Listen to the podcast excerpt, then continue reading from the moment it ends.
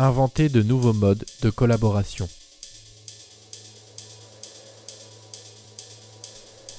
Cette attention portée au tissage entre humains et systèmes techniques nous amène à formuler un cinquième axe de travail avec les réseaux de neurones pouvant intéresser les designers. Il consiste à ne plus envisager les IA comme des machines de création, détachées symboliquement des contingences matérielles, mais comme des étapes de production. On pourrait par exemple utiliser le deep learning pour esquisser ou analyser des amorces d'idées et les comparer à l'existant, dans une stratégie d'aide à la décision et non pas d'imitation ou d'automatisation totale. La vitesse d'exécution du machine learning, tout d'abord, change les méthodes de travail du design. Le designer Boyd Rodgans travaille ainsi à l'élaboration d'une plateforme contenant 60 heures de vidéos, lesquelles peuvent être résumées à la demande dans un court clip suivant telle ou telle requête, choix d'une personne, d'une couleur, etc. Ce qui pourrait à terme être appliqué à d'autres médias.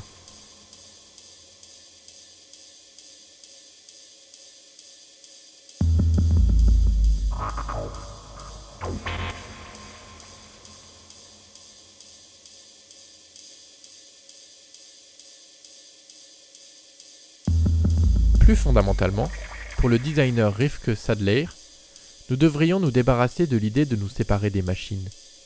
Les machines ne sont pas des humains, mais des extensions de nos propres esprits, car ce qui en sort est une interprétation de ce que nous y avons mis. La designer Nadia Piet voit ainsi dans les IA la possibilité de devenir des partenaires créatifs, où la création résulte de va-et-vient avec des machines qui permettent d'explorer rapidement telle ou telle esthétique, ou de générer des centaines de prototypes à la demande. Une telle hypothèse a été mise en œuvre par le studio Oyo, dont fait partie Simone Rubodengo, qui se présente sur son site web comme étant composé de bots, d'humains et de machines. Plus précisément, le studio comprend officiellement un acteur non humain, Roby, qui agit comme un créateur ou créatrice artistique. À l'origine, ce bot Discord était utilisé pour explorer de nouveaux produits et idées au sein de l'agence. Il est désormais considéré comme un ou une collaboratrice à part entière. Robbie possède son propre compte Instagram et vit dans un microcontrôleur Raspberry Pi.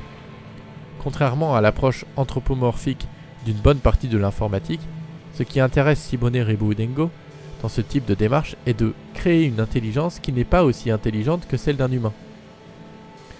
À l'image de sa série d'objets Domesticating Intelligence, qui a par exemple donné lieu à un programme s'apparentant à un oiseau, il est impossible de lui parler. Il faut interagir avec lui par le son et par des gestes, le sortir, etc. Ce qui offre, entre autres, des perspectives nouvelles sur la notion de vie privée.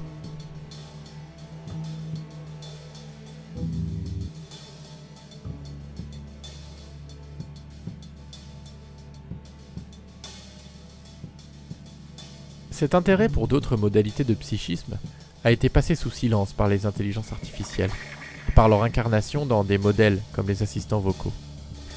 D'autres rapports aux machines mériteraient d'être explorés, y compris si l'on reste dans le registre humain.